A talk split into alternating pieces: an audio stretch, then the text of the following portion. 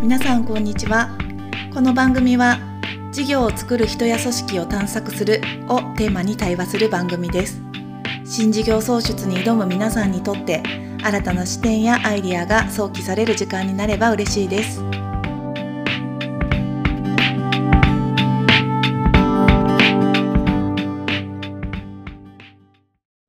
えー皆さんこんにちは、えー今日はですね新企画ということで、えー新しいテーマでですねラジオを撮りたいなというふうに思ってます、えータイトルは「未知なる世界を教えて〇〇業界の人はどんな世界を見ているのか」ということでえーまあさまざまな業界で活躍する人をですね、えーゲストにお招きをするとで、えーその業界の中の人しか知らない、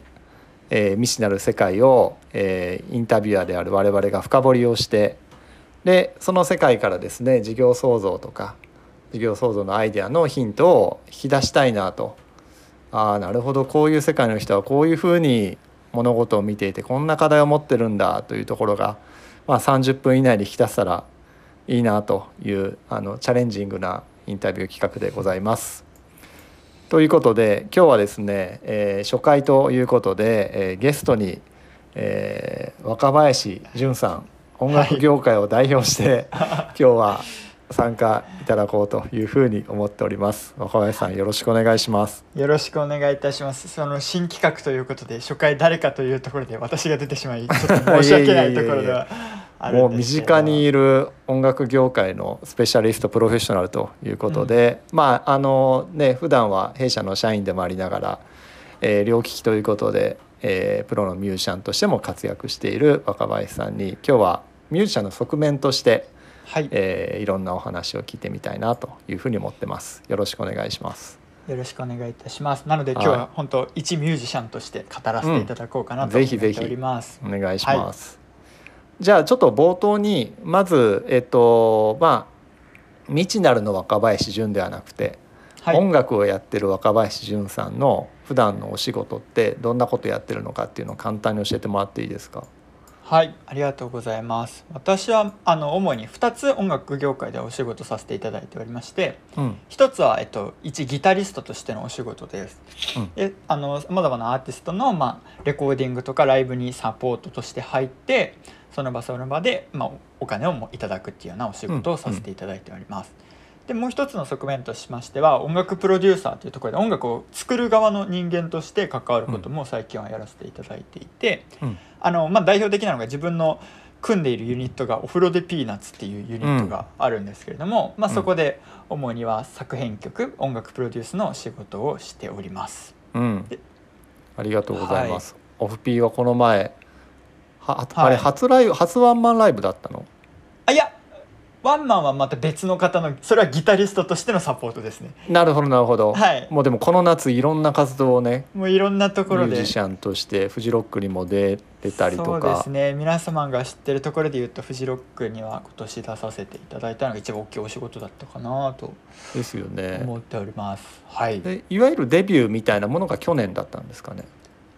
えーっとユニットとしてのデビューはもう少し前ですか、23年前に、 23年前にデビュそーうかはい、インディーレーベルその時はインディーレーベルだったんですけどと組んで CD をこう流通させたっていうのが、まあ、いわゆるデビューかなっていううんうふんうにうん思っております。 OK ありがとうございます、そういうところでまあいわゆる趣味でやっているっていう領域からプロとして、あのお金を稼ぐっていうところにね、えー足を踏み入れてる若林さんなんですけども、はいこのプロとさアマアマでやっていくっていう人もいる中で、はいあのこの音楽業界でやっていくぞっていうふうには思っいたのはいつぐらいからでなんかきっかけはあったんですかあーありがとうございますそれで言うともう自分は結構最初からプロ志向というかずっと幼少期から音楽をやってたんですけども、小さい時からプロとして音楽をやりたいなっていう気持ちでやっておりました、でさいえ本当に最初の音楽の出会いは幼稚園ぐらいの時にピアノを習い始めたっていうところからそっスタかーらトしてねるんですけれども、はいそこから小学校ぐらいかな時にアコースティックギターを手に入れてうん小さい手でちょっと弾き語りみたいなものをやらせてもらいつつ中学中で学校もテニスやってたじゃんでもやってましたやってましたでもそこでも音楽やってたんだやってましたね片並行してなのでそれこそ学校行事のライブとかそういう規模感ですけど、うんギターバンド組んで発表したりうんみたいなことを中学校もやっていて、まあ、よりこう集中してやるようになったのは高校からですかね。うんうんうんなんかプロになりたいとかさアマはいでもいいみたいな判断ってさ、うん多くの音楽やってる方々もはい、どっかで来ると思うんだけどそれって、ああ俺プロでもやっていけるかもしれないっていうような感覚ってう、んだ誰かの何かのきっかけあったんですかあーなんかそれで言うと、まあ、うん音楽業界に限らずなのかもしれないんですけども、うんまあ、最近特にうんなんかプロミュージシャンとアマチュアミュージシャンの区切りがあんまよくわからないなっていうような確とかころにで確す、かに、うんまあなんかそれこそ自分はプロとして今やらせていただいてるつもりではあるんですけれども、うんもっと上の本当トップミュージシャンからしたら、はいはいお前はまだまだアマチュアだよなって言われてしまうかもしれないし、逆にこう、はいはいはい私からしたらアマチュアとして、うんあのやっていきたいんだなっていうような見方してる人も全う然んプロ志望でやってたりとか、うんうんうんうんうんでまあ、お金をもらえる場面がすごい今っていろんなところに増えてるんですよねその少は額いはのいお金であれば、はいはいはいはい例えば自分で音源配信してそれうをん聞いてもらってお金をもらうっていうことうはん結構誰でもできるような時代なので、うんなんかそこのプロとアマチュアの境はだんだんなくなってきているなっていうのが確か正にね直なところです。音楽でお金稼ぐっていうだけの話で言うとさはい例えば「ここなら」でさはいこういうラジオのジングル作りますはいはいはい5,000円です1万円ですみたいな人もある意味それで音楽作ってお金儲けたら音楽で 収益上げてるって話にもなるし、そうなんですよね、人前にライブ立ってるからプロですっていうことでも言えないかもしれないしなんかそこら辺いや確本当かにそ境うだと界思います難しいね。いや本当そうだと思っていてさそれこそこう、メジャーデビューして人前にめっちゃ立っているようなうんアーティストよりも、うん、ここならで着々とお仕事をしてる人の方が稼いでるっていうような面現場白いもね。全然あると思っていて、あーなるほどなるほど。そうなんですよねなんかお金表がに出どてこなかっにた、としてもね。うんは、い、落ちているのかっていうのは結構外からだとあんま分かりづらくて、うんうんうんうん、なるほどそういう意味で言うとさ、この音楽業界のそミュージシャンとして働いてる人のはい、お金の稼ぎ方ってはいはいはいいくつかあるってことだよね、曲を作ってお金にしてる人もいるしパフォーマンスしてお金をもらってる人もいるしはいなんかどんなビジネスモデルなんありがとうございますですかって聞かれたらなんて答えますかで本当にあのジョージさんのおっしゃる通りでいろんなところでいろんな働き方がありますっていう、うん音楽っていうくくりで言うともちろん。で例えばですけどすごく一番分かりやすい例で言うと自分のうん一ギタリストとしてのうんお仕事の仕方は、うんミュージシャンその大体まあシンガーの方ですね自分はポップスの現場にいるので、はいシンガーの方から一緒にライブに出てくれないかとかこうの曲ん弾いてくれないかっていうご依頼をいただいて、ほうじゃあ 1, 1現場いくらでどうですかっていうようなやり取りですね。はいはいはいはいはいはいはいはいで1現場いくらいただいてそのステージ乗って「ありがとうございます」って請求書を交わしてお金をいただくっていうのが一つはいはいはいはいうんがまあすごく分かりやすいんですけど音楽プロデューサーっていう側面でいうと逆で完全に。うんそのまあ、例えば自分はドラムが叩けないですしピアノもそこまで弾けるわけじゃないので、うんそういう人たちにお金をお渡しして乗ってもらって一緒に曲を作るんですけどあークライアントワーク的な話で言うとその、まあ、例えば50万円をクライアントからいただくのが音楽プロデューサーのお仕事だったりもするんですよね。なるほど例なえるばほど。うんうんうん企業案件で50万円バジェットとしてもらってその中でうんいい曲を作ってくれ、はいはいはいはいはいでその内訳は自由にしていいよって。うんなるほど例えばドラマーに5万円払ってピアニストに5万円払って、ベーシストに5万円払って、うんまあ、今15万円かかってますよね。はいはいはいはいで15万円でいい曲を作ってうんお渡しするっていうのが自分のお仕事でうん残りの差額の、えー、35万円35か万か35万円が自分のギャランティーになったりとかそういうようなお仕事だったりとか、なるほどなるほどでまあそっかそっかはい、作曲家ではあるのでその音楽プロデューサー兼作曲家みたいな話で言うと、うんその作曲のいわゆる著作権うんで後日またお金が入ってきたりとかそういう流れになったりもします。なるほどなるほどさはいっきのそのプロデューサー的な話とさギタリストのさ、あの力貸しますみたいな話はあの違いがよく分かったんだけど、はい、プロデューサー的な仕事はえっとどうどうやってお客さんと出会ってどうやって営業するんですか営業,、えっと営業するのまかあちょっとわかんないんだけど、自分もそんなにまだ現場数がある人間じゃないんですけどやっぱりもう本当に狭い業界のコネクションで回ってる感じだと思います音楽プロデあューあサーともかうあの人を知ってるから声かけますっていうような感じ、ですね自分があーまあご紹介していただいたのだと例えばレーベルの人がうん「ああいいプロデューサーいるよ」って言ってその企業の人に紹介してくれてその企業からお仕事いただくみたいな感うんうんうんうじんですね。イメージをすると例えばなんかこのわかんないけど CM の曲を書いてほしいんだけどもはいこういうトーンでいい感じで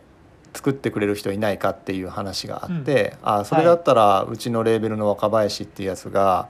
はい、上手にこの辺は作るからどうですかみたいな話が来るみたいなそんな感でじすね。あとうはんうん真ん中に制作会社が絡むこともあって、うんうんうん企業が制作会社に依頼して制作会社のコネクションの中で作曲家を探すとか、なるほど。制作会社が抱えてる作曲家に依頼するとかなそるういほどう流れもあったりします。うんうんうんうんまあ、そっちが多いですかねその大きい案件だと企業とうーかってんなってくるなと。るほどね。はい、あの一方でさその音楽をすることに対してお金をもらう払うみたいな話があると思うんだけどはい音楽を聴く人からお金もらうっていうさうん、 CD 買ってとかストリーミングで音楽聴くとか、はいああいう部分の収益っていうのはどんなものなんですかどれぐらい儲かるも あのあーもうそもそもそれって儲かるもんなのかも含めて。そうですねまあなんかそれも本当にどういう配信の仕方をしてるかっていうところによっていて、配信の仕方、うん、うんはい、今ってこう基本的に音楽聴くのって Apple Music とか Spotify とか、うんサブスクでいわゆる聴いてると思うんですけどそうだねあそこの中でもどういう流通をしてるかって結構みんなバラバラでほうほうほ例えば自分が一人で音楽を作ってそれを配信しますっていう風なやり方もできるんですよ。うはいはいはいはいはい、うん、その場合って権利は自分が100%持ってるんですよね。あーそんなこともできるの Spotify に自分で音楽を取って、はい、まあ、あのなんか Mac なんかで音楽作ってポンと上げることもできるんだ。できます今の時代はできるようになっていてえー、ほうほうほうほうほうでまあそ、の、あ配信するための媒体もいろんな種類があるんですけうど、んはいはいはいはい、はいまあ、そこま、であハードル高くなくてできるんですよね。うんうんでまあその場合は自分でまあ制作費も出さなきゃいけないしうん人も集めなきゃいけないしで結構な負担もあるけどうん、権利を100%持ってるので例えば10万円100万円発生したら100万円そのまんま自分に入ってくるっていうような仕組みです。うんうん聞いてくれれば聞いてくれるほどチャリンチャリン入るってことね自分に直接100%はい、はい、ただプロモーションから何から何まで自分でやらなきゃいけないっていうのがうん一つのモデルでうん逆にそのレーベルとか噛んでくると、うんそのプロモーションとか制作費とかいろんなところでお金を出してくれたりとか、人を配置してくれたりとかっていうのうんうんはうんあるので、例えば1,000万回聞かれる可能性はめっちゃ増えるかもしうれない、んプロモーションが上手だしってこともあるんだよね上手だししやっぱお金もかけれるしっていう。うんうんうん、ただ、レーベルに基本的には権利をお渡ししてレーベルからお金をもらうって形になるので、うんトータルで例えば1,000万円発生してても50万円しかもらえないみたいな可能性も全然あります。なるほどなんかこなうんとなく本を書く作家みたいな感じのああ、イメージそうかだよもねしれないですね。出版社さん側に何割入って、はいはいはいはい。著者著著作者にはあの印税の何パーセントみたいなそういううんうんうん。感じだよねあはい。確かにそんな感じかもしれないです。ざっくりどんなもんなんですか結構いやーなんかこう業界の話だから言いづらいかもしれないけどざっくり言うとど全然もらえないのかいや結構半々なんですかみたいな感じで言うといや半々は基本的にないですねレーベルを通した場合は。まあ本当い 10%20% って感じ。やそれは本当人によってだし業界によってなんですけどうん本当に過去のうん、メジャーの基準で言うとびっくりされると思うんですけど、大体1%とかが多いです。 1%? はい。売り上げの1%だよね。そうですね。まあそれとは別にしゅ例えばグッズとか、まあああ著ー作まあそうね。厳密な話で言うと著作権はまた別なんですよ。あ著作権は絶対に作曲家に入る仕組みになってるんです。あのあはいはい。作曲家が持ってる仕組みになるので例えば純粋に聞かれるって話じゃなくてうんかカラオケで歌われるとかうんテレビ放送されるとか、はいはいはいはいそういう時は結構著作権の方のお金ああと楽譜が出版されるとかですね、はいはいはいはいはいはい著作権の方でお金が発生するので、なるほどねそこでは作家がまたもらえたりするんですけど結構あれだよね複雑なそういった意味で言うとビジネスモデルでさビジネスモデル複雑です割とでその割にはさやってることはシンシンプルというかさ音楽をひたすら作る人ははいその辺のどうやってお金儲けるみたいな話がある意味やり方が多様なだけにはい結構戦略的にやらないと全然儲かんないみたいな話もありそういでやすね本。当にそうです本当にその通りででも逆に結構もう分かんないことが多いし、うん結構その辺の権利問題を適当にやっちゃうと、やりそう知らぬ間に知らぬ間にただ働きをされてるみたいな ありそうありそう全然あって事務所の言いなりになってたら全然見入いりあやそりうなんまですせよんみたいなこんのはなあにるよ実はね。お金が発生してるのにうん自分のおかげで全然手に入らないじゃんっていう契約を過去しちゃってたとかはいはいはいはい。全然なるほどねありますああそういうなるほどねミュージシャンであるがゆえにその辺は詳しくないから、詳しくないしそこにやっぱ時間を勉強に時間をかけるねそういうところにね。そうなんですよ、暇じゃない俺は曲を作らなきゃっていうふうになっていくと、うん一方でなんていうんですかねそこの条件を飲まないと仕事が来ないみたいな状況もあるので、やっぱりまだ、うんうん、なるほど。あくまで仕事を振ってくれるのが制作会社とかになってくるとあるう程ん度苦い条件でもそこを飲まないと、うん一作曲家は仕事につながらないみたいなことはまだ多分全然あるので、そうだね。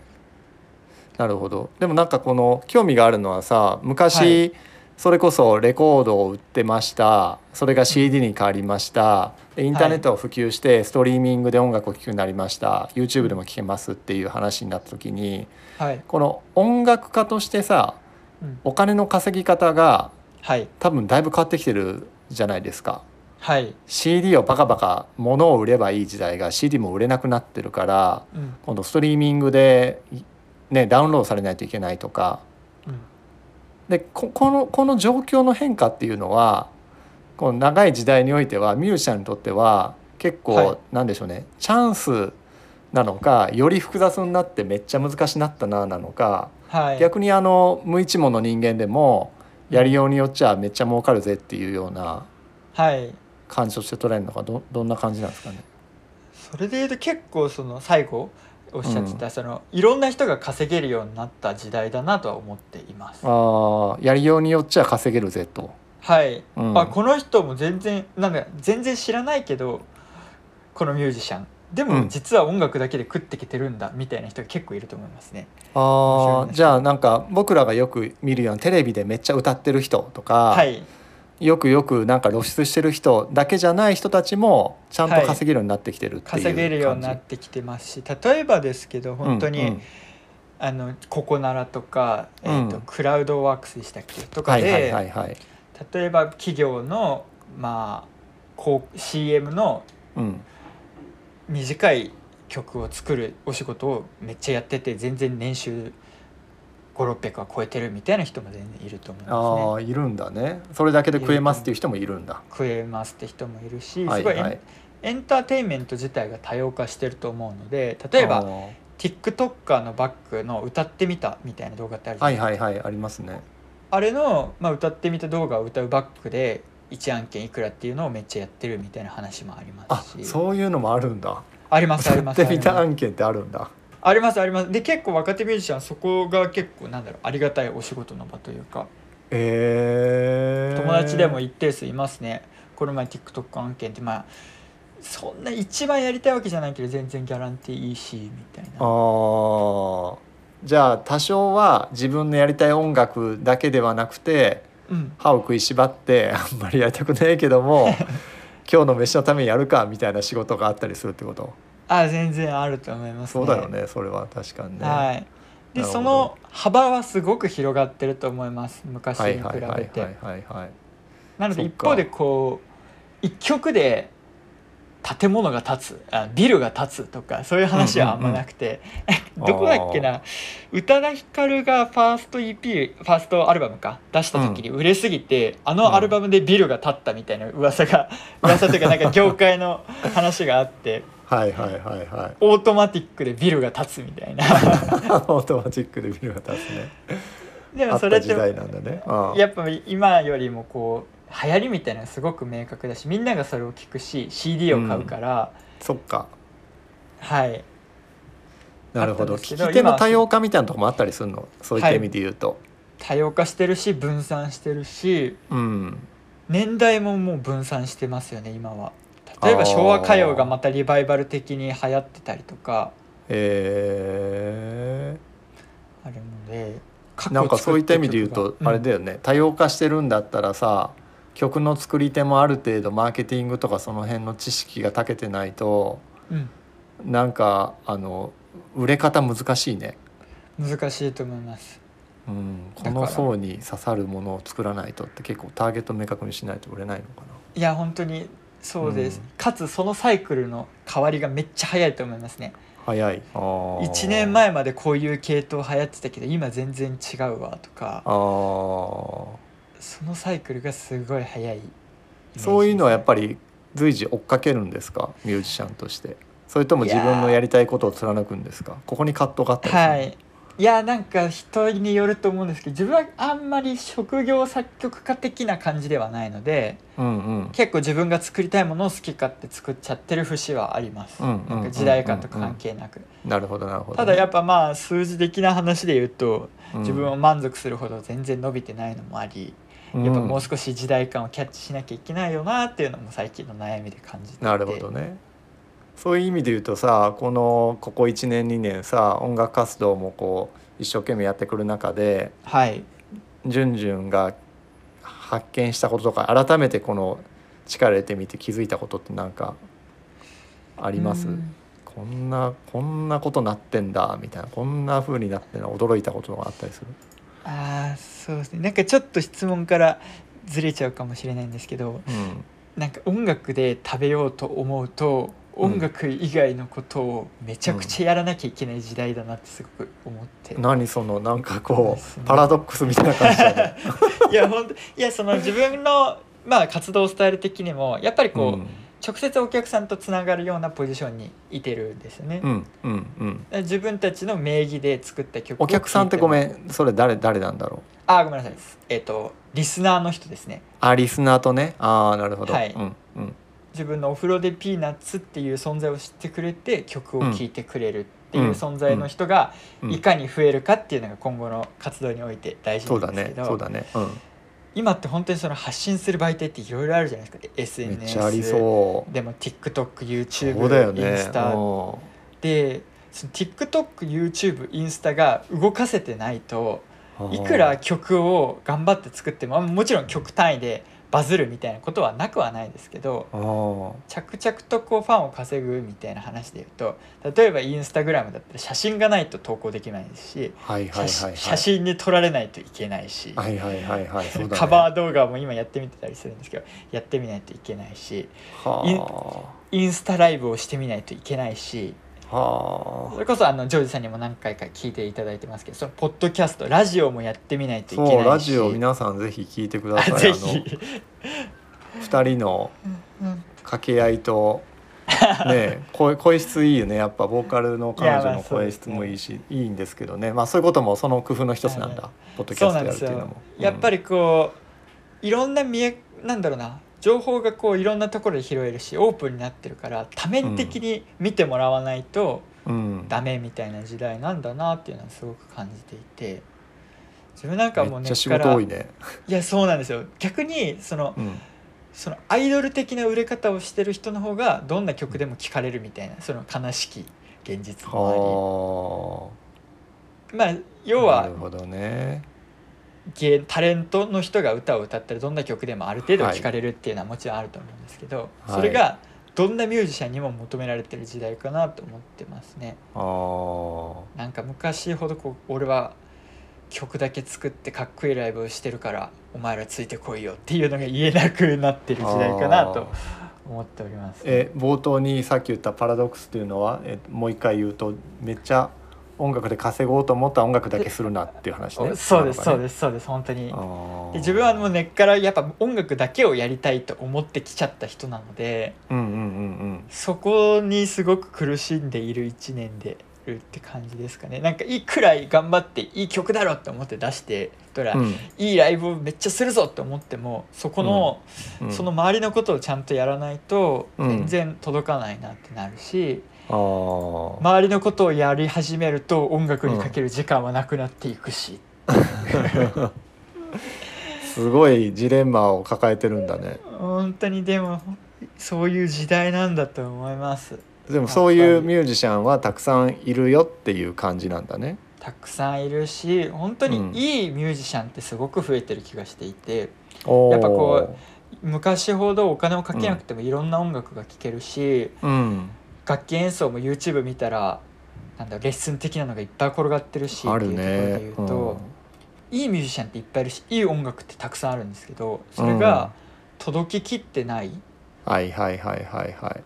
音楽だけをやっちゃうからっていうところでそうだね。で逆にこう音楽だけで見てくれる人がすごく少ないと思うんですよね。はいはいはいはい。この人いいなる音楽やってるじゃんだからめっちゃ行ってみようっていう人がすごく少ないからこそほど。うんやっぱもうちょっとやっぱタレント色の強い音楽ばっか聞かれちゃうし、はいはいはいはい。そこにばっか注目が集まるからっていうそうとかころがすごく感じますね。音楽かけるダンスとか音楽かける可愛さとかいろいろ出てくるわいけだやね。本当にそうだこと思います。にね、うんだからまあ良くも悪くもだと思います。やっぱり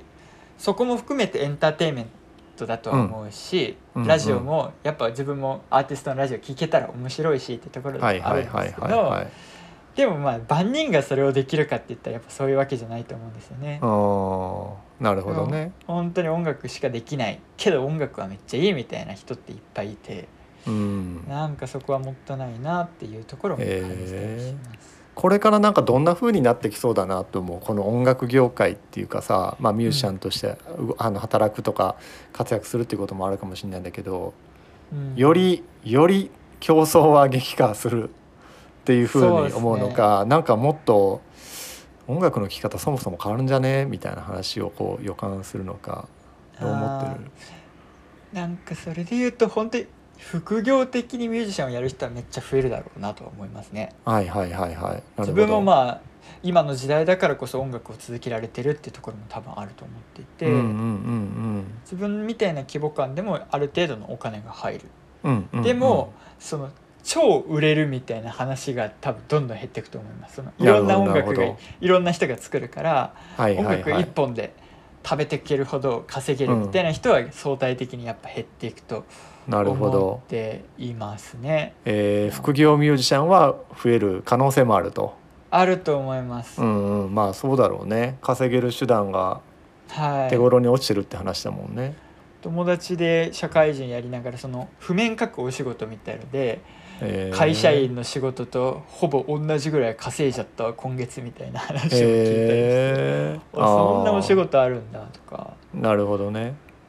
そういう人も増えてきますしやっぱ、うんなんか一方でそのさっきの話につながるんですけうんど、うんもう少しなんかこう数字が出てない人とかうん